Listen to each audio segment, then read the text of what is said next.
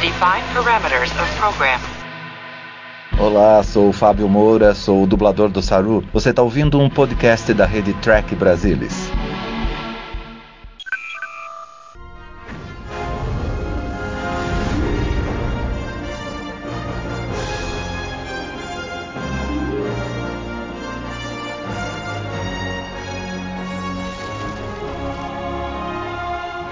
Bem-vindos, você está embarcando em mais um Segundas Impressões, o podcast que vai audaciosamente acompanhar a tripulação da USS Cerritos a bordo de sua aventura indo aonde nenhuma nave estelar jamais esteve. Comigo aqui mais uma vez minha companheira de crime, Ana Clara. Tudo bem, Ana Clara? Bem-vinda. Opa, obrigada. Mais uma vez aqui a gente se reunindo para poder falar do episódio. É, eu tinha alguma coisa para falar agora, mas eu esqueci. Então. Ela esqueceu porque eu interrompi, então aí Não, foi, isso foi friamente isso. calculado, entendeu? Não, mas assim, é, se eu esqueci não era importante. Então, a gente releva. Se eu lembrar durante o, o episódio, eu conto. Tranquilo. É, esse episódio, é, antes da gente começar a falar do episódio, hoje a gente está gravando no dia a gente vai ter o Star Trek Day, um evento de Star Trek vai ser transmitido ao vivo, onde teremos, a gente acredita, né, algumas novidades das séries novas, teremos também algumas homenagens às séries antigas. É, não adianta, a gente não adianta avisar quem está ouvindo, porque quando vocês ouvirem já passou, mas fica aqui o registro, dia 8 de setembro, Star Trek Day.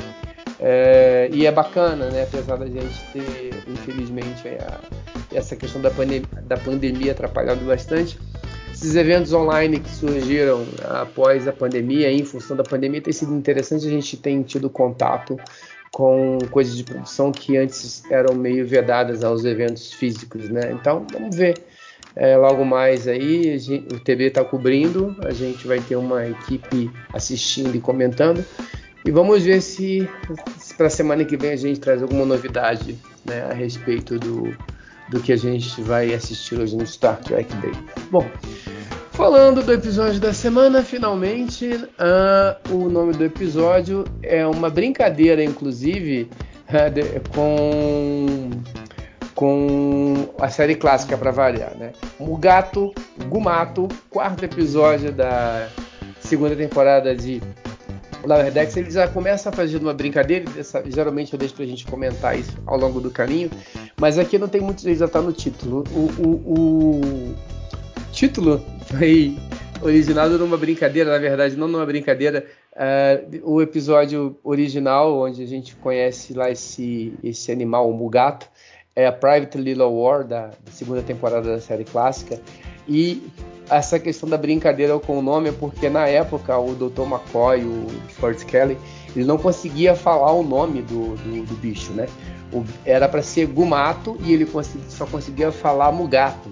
E acabou ficando no texto é, Mugato. Mas quem tiver curiosidade, se alguém ainda não fez isso, né?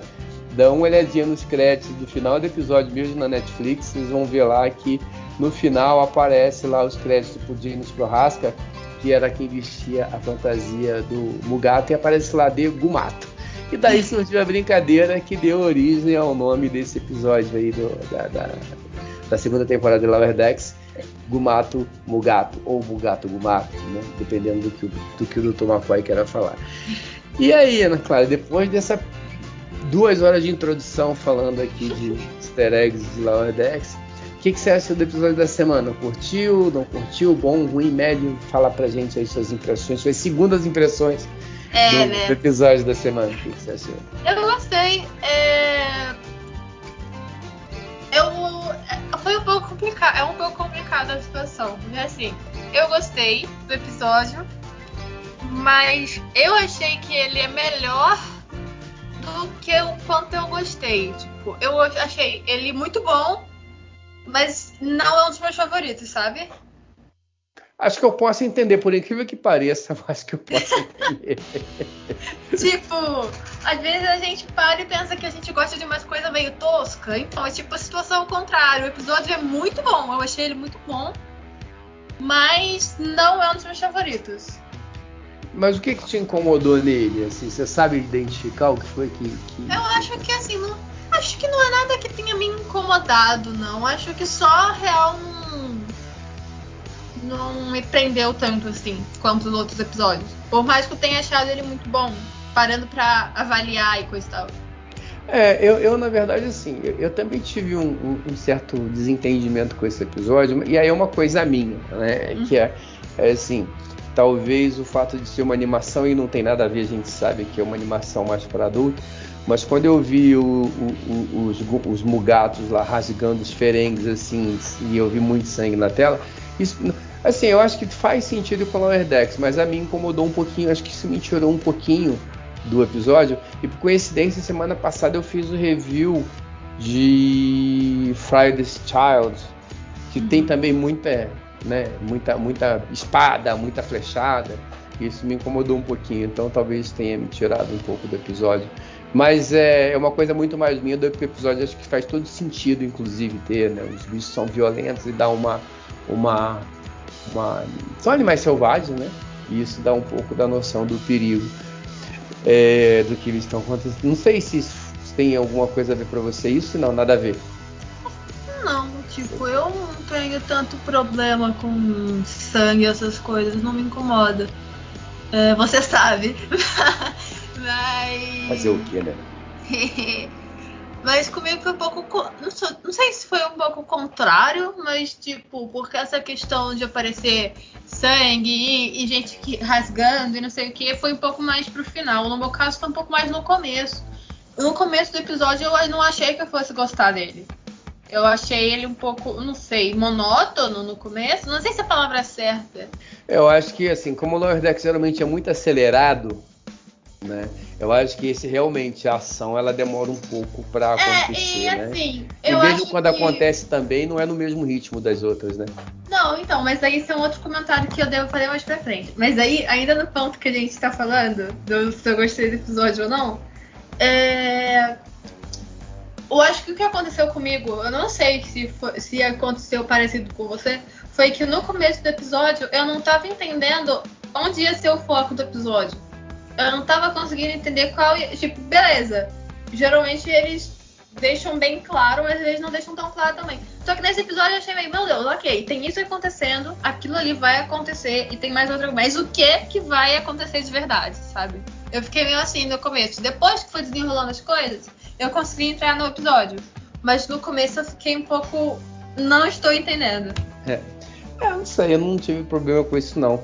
Mas pegando um pouquinho assim pra gente tentar passar é, a, sobre o que aconteceu, né? E dessa vez acho que é, que é bacana assim, porque a gente começa a ver também, assim, dessa vez a, a gente teve de novo, a gente, de novo não, né? No outro que a gente não teve, mas a gente teve Boiler e Rutherford, né? E aí a gente, né, e, e, eles meio que, embora com a Mariner no meio, mas dessa vez não era Mariner, Boiler, é, fazendo alguma coisa juntos, né?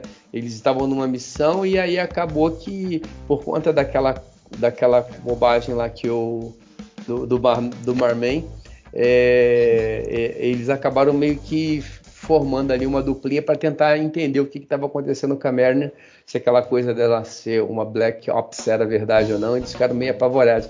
E, mas isso é legal, acho que assim, o, o, a série começa aí naquela dinâmica que a gente estava falando de, de e, e, isso é bacana que eles eles estão mudando um pouquinho desse eixo, mas de uma forma que a gente quase não percebe. Quando a gente vai ver, a gente está vendo um episódio é, é Hunter for Boiler né, e, e e, e, bem assim, acho que bem, bem, é, a gente não estranha isso, achei bem bacana. O que, que você achou da, de, da toda a condução em relação à questão do, do Rutherford e, e do Boyle nesse episódio?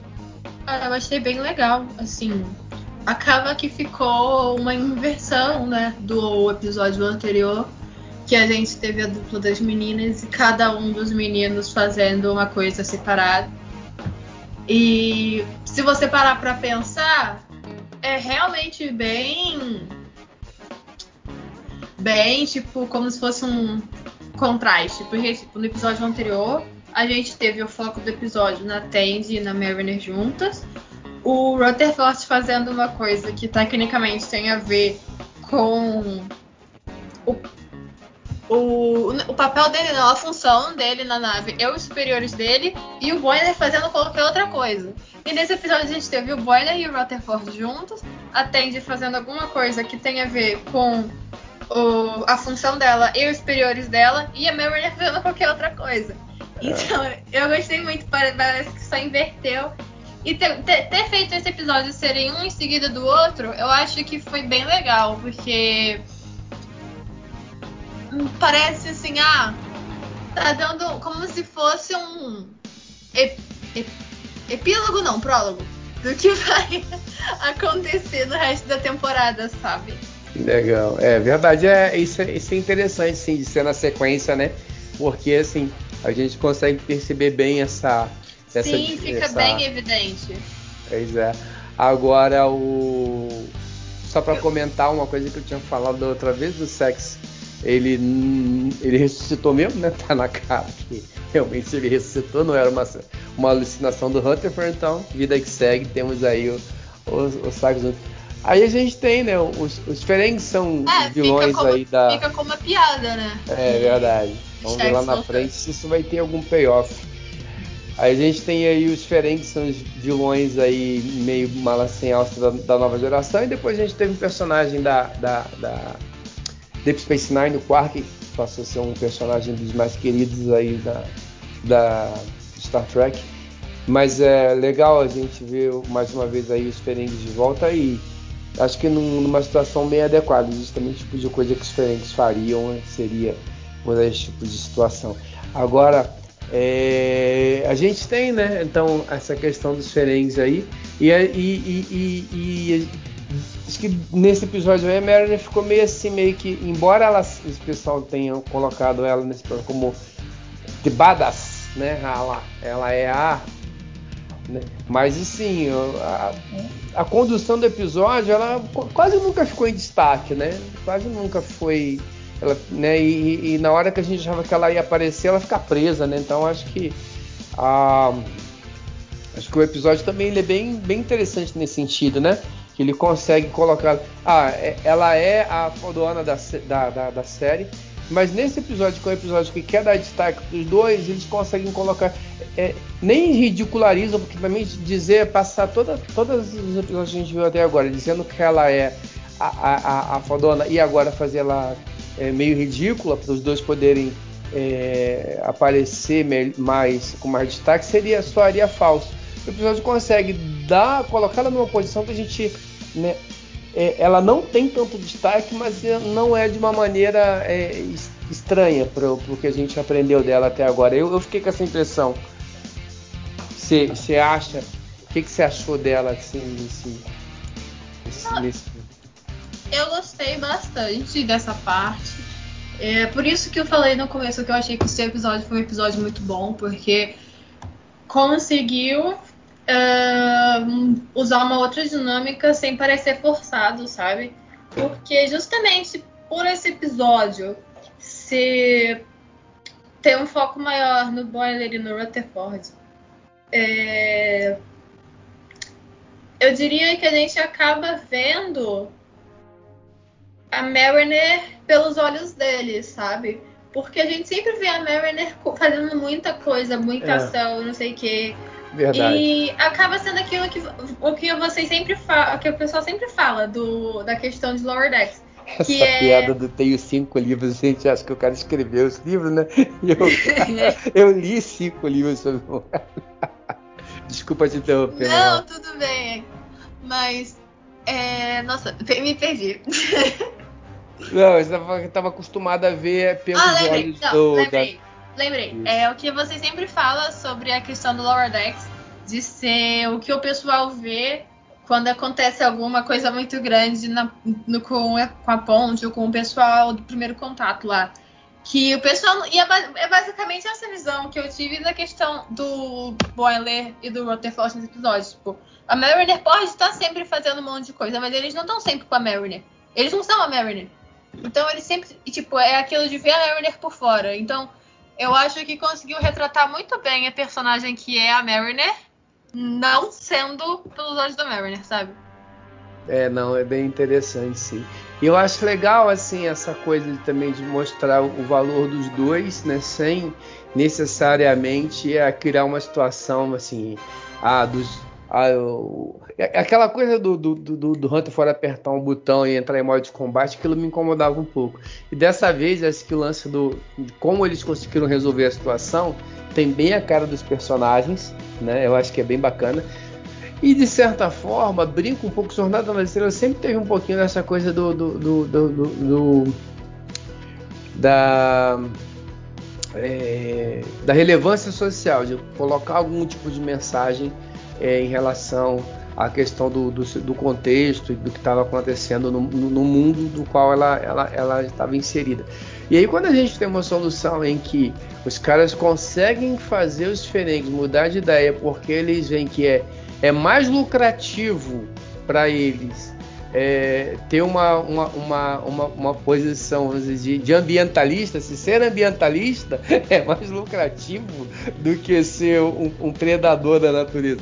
E aí, de novo, a gente vê a questão do capitalismo selvagem, né? como é que ele consegue usar tudo a favor. Acho que é até legal é, a, gente vê, a gente vê esse tipo de situação. Eu acho interessante também porque não é uma solução violenta e tal, isso, isso é bacana, mas é uma solução também que acaba mostrando muito como é que a gente hoje vive, como é que tudo hoje vira uma maneira de um, vir um comércio, inclusive o ambientalismo. Né? E não estou aqui de maneira nenhuma falando contra o ambientalismo. Assim, eu não sou louco de, de falar contra o ambientalismo, não é isso mas eu só achei interessante a maneira como, como o Lower Decks apresentou esse ponto e de uma forma bem criativa e acho que bem aderente à, à proposta da série, assim, né? de olha, tudo vira dinheiro, né? Mas mesmo que a solução seja uma solução que seja benéfica, é uma solução não violenta, né? Eu acho que é bem, bem interessante esse ponto. É, como a gente é, consegue como, como o Lauerex conseguiu tratar isso, achei bem interessante. É, bom, a gente pode é, falar um pouquinho do arco lá da, da Tandy, sua personagem favorita, e o que você achou da Tandy nesse episódio? Ah, eu gostei. Eu acho que. Sim, não digo nem só pela Tandy, eu digo com acho que todos os personagens. Eu acho legal quando eles mostram a questão de como é, sei lá, uma, uma, uma Esqueci a palavra falar quest igual de RPG, mas é isso. Uma tarefa. Não. Uma uhum. tarefa do dia a dia que eles têm que resolver. Eu acho legal quando mostra, porque personagens têm jeitos diferentes de lidar com as coisas. E eu acho que o jeito que a Tende resolveu as coisas foi um jeito muito Tende de colocar o trabalho dela em cima das outras coisas. Eu achei que foi bem legal. Por mais que não tenha sido nada monstruoso nem nada. Não, mas eu acho interessante assim, duas coisas que a gente obviamente a gente já consegue é, entender na, na é, parece que das quatro é a personagem que mais se incomoda com a questão da, das promoções, né? Ela sempre começa o episódio, não, fulana já foi promovida na minha frente tal. Então, assim, não é a primeira vez que ela fala sobre isso. Ela tem essa. essa Talvez até mais que o Boiler, né? A gente achava que o Boiler era o carreirista e tal, não deixa de ser. Mas ela tem uma, uma fixação, talvez, por essa necessidade de afirmação, né? Das coisas que a gente é, já viu ela era colocar. Isso que, era isso que eu ia dizer, tipo eu acho que o Boiler e a Tandy, eles têm uma questão bem diferente. Eu acho que o Boiler ele faz ele tem aquela questão toda de estar tá se mostrando proativo e tal, porque ele acredita naquilo e ele quer ser proativo por isso. A Tandy, ela quer se mostrar proativa porque para ela, os outros têm que achar que ela é muito boa para ela se sentir muito boa. Então eu acho que são dois lados de uma moeda, sabe? Porque eu não vejo, óbvio, não dizendo que boiler não tem algum tipo de insegurança. Mas essa insegurança do próprio cargo, eu não vejo no boiler do jeito que eu vejo na Tende, sabe? É, é, é, o boiler ele tem uma, uma autoconfiança maior, né? Sim. Ele é o cara que ele se sente mais preparado e tal, mesmo que não seja tanto assim. Não que ele seja despreparado, mas ambos têm não tem maturidade ainda, mas é realmente ela parece estar tá, tá querendo sempre provar e se provar alguma coisa também, né? Tem isso, tem isso. É, é exatamente esse ponto de que os outros precisam. É, eu acho que eu sou muito boa, mas eu preciso que os outros achem que eu sou muito boa para eu me sentir muito boa. Eu acho que tem um pouco disso na Tende, sabe? É, eu acho que todo o processo dela desde o início, assim, ela, ela, ela tem essa questão da carência, né? Ah, lá no episódio da ascensão, em que ela não, eu preciso que as pessoas gostem de mim, que as pessoas me aceitem, então, né? Então tem todo esse processo que não está relacionado somente à questão da carreira, mas até assim de uma sensação de pertencimento e merecimento, né? Ela procura as duas coisas, pertencer e se julgar merecedora desse pertencimento, né? É isso aí da, da Tende ter essa característica me lembra um personagem de Evangelion que é a Asuka que ela é basicamente o mesmo problema da Tende, só que ela reage de um jeito completamente diferente. Que ela você vê durante o anime que ela é muito rude com os outros, porque ela se mostra, tipo, eu sou melhor que você, então eu mereço uma co coisas melhores que você. Só que aí depois, mais pro final, você descobre que na verdade ela é tão insegura, mas tão insegura, que se ela não fizer os outros pensar que ela é muito boa, ela não vai se achar nada. E eu acho que é um pouco isso que tem na Tende. Verdade, tem, tem bastante disso sim. O, a gente está meio que né, chegando, chegando, não digo o final do, do, do episódio, né, mas uh, tem um, um a, a, gente daqui a pouco o, chegando no final lá e o, e o, e o Rutherford e o e o Boiler eles, eles parecem com aquela bazuca e aquilo ali é interessante que, de novo, uma outra referência do episódio de Star Trek, a Arena. E no episódio o Kirk ele faz uma, uma bazuca meio improvisada, totalmente improvisada na verdade e tal, e aquilo ali explode, bum, faz E é legal assim que a hora que você vê aquilo ali, você pô, vai acontecer a mesma coisa, vão soltar um, uma bomba lá. E aí quando sai, o cara fazer o PowerPoint do negócio. É isso, o PowerPoint do negócio, aí aparece aquela coisa tal, e projeções e tal. Eu, eu fiquei, gente, que coisa, assim, eu achei muito. É, uma, é muito uma, eles. É, é, além de ser muito eles, assim, essa inversão de expectativa total, assim, deu, deu tá, quando eu vejo aquilo ali, eu, e assim, eu acho que até mesmo quem não não conhece, a, vai ver aquilo ali, vai imaginar que vai dar um tiro no negócio. Então, assim, Sim. não é uma coisa tão diferente. E aí o cara faz uma. Parece um PowerPoint, ele fazendo, falando em projeções, questão de lucro e tal. Eu falei, gente, e os Ferengues ali, assim, pô. E assim, e é bacana porque os Ferengues eles são movidos a lucro. Então, realmente, o cara, como é que ele vai fazer? Quanto mais lucro ele tiver, melhor. E aí eu acho que é, é, de novo, né? Eles conseguem usar o, o, os elementos que a gente conhece de jornada de uma maneira interessante, mas não só de jornada, eu acho que como, eu tinha comentado antes, a gente tem essa coisa da, do capitalismo transformar tudo em negócio. Né? Eu acho que isso está bem, tá, tá bem exemplificado nesse episódio também, né? não só para quem não quem é fã, mas também para quem não acompanha a jornada, elas conseguem entender um pouco isso. É. E o lance do jogo, né? Não, eu achei muito engraçada essa parte do jogo. No final, a Mariner indo jogar com eles. Não, é bem, bem bacana, assim. E tem essa coisa da deles estarem ali, é, é, é, vamos dizer assim, jogando literalmente no terreno deles, né? Não, eles não que o episódio não tenta fazer o, o Hunter e o Boiler fodões é, no terreno dela, mas no terreno deles. E acho que isso ah, mas... reforça o sentimento de equipe, né? E, mas é isso que eu achei muito legal do episódio. Foi é, justamente isso, de que mostrou uma solução que foi efetiva, mas que não teve porrada, sabe? Exato. É um ritmo completamente diferente do episódio anterior da Tandy com a Mariner. Porque não que elas tenham saído na porrada, mas é, foi uma coisa mais ação. Foi uma coisa mais assim. Porque a, a Mariner ela é muito proativa. Ah, isso aí não tem como negar, que a Mariner resolve tudo na violência. E, E a Tandy, ela também ela é bem agitada nesse sentido. Já o, o Boiler e o Rutherford não são tanto pra luta, é uma coisa mais estrategista. Então eu acho que mostrou bem esse ponto dos, dos quatro, né? É, eu acho que sim, acho que e, e, e, assim, embora assim a Tandy, ela, ela, ela aquele é o, é o pavio, né? Você nunca sabe o que, que vai sair dali. Eu acho isso é legal também. Ela tanto pode ter um episódio como aquele que ela cria lá um, um negócio, um, um, cachorro ali, um cachorro, né?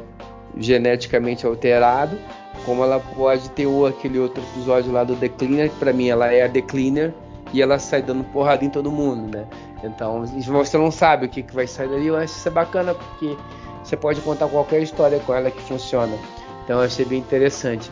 Ó, nesse sentido. E, e, no caso dos dois, né, eles já começam tomando a sapatada logo no começo da, da, da Mariner e, e, acho que estabelece bem né, em, em, que ponto eles estão. E acho que é legal quando você pega o começo do episódio e o final do episódio, você pega o começo do episódio, ele, os três juntos, e ela enfiando a porrada neles. E no final do episódio, os três juntos e eles meio que, né, né eles, ela tá acabando com a gente, mas de uma certa forma também ele dá uma trapaceada e acaba também ganhando, né? Sim. É, é, é, é o território deles, né? ali no, é, exatamente, é isso, exatamente, é o território deles ali. Muito bacana. É, um, é um episódio bem, bem, bem interessante, assim, eu acho que é um episódio bem bacana. Eu eu, eu não, consigo, não, sei se gosto mais do anterior. Eu acho que isso é bem legal. Mais uma vez, os, os elementos. Né? E é legal isso, porque um episódio que ele usa elementos tanto da série clássica, o Mugato, algumas coisas, algumas referências que a gente tem de novo Lúcia, vejam, assistam lá, leiam, o material dela é muito bom. E pegam também os Ferengi, que são os vilões da nova geração e que chegaram na Deep Space Nine. Consegue juntar essa salada toda e fazer uma coisa bem bacana. Eu, eu achei bem interessante esse episódio aí. Eu acho que ele merece uma boa nota aí. De 1 a 4, qual que é a sua nota para esse episódio? Um 3,5. É uma boa nota. Eu acho que eu daria 3,5 para ele também. acho que eu, eu, concordo com isso daí. Então, então ah, estamos, um, estamos um alinhados.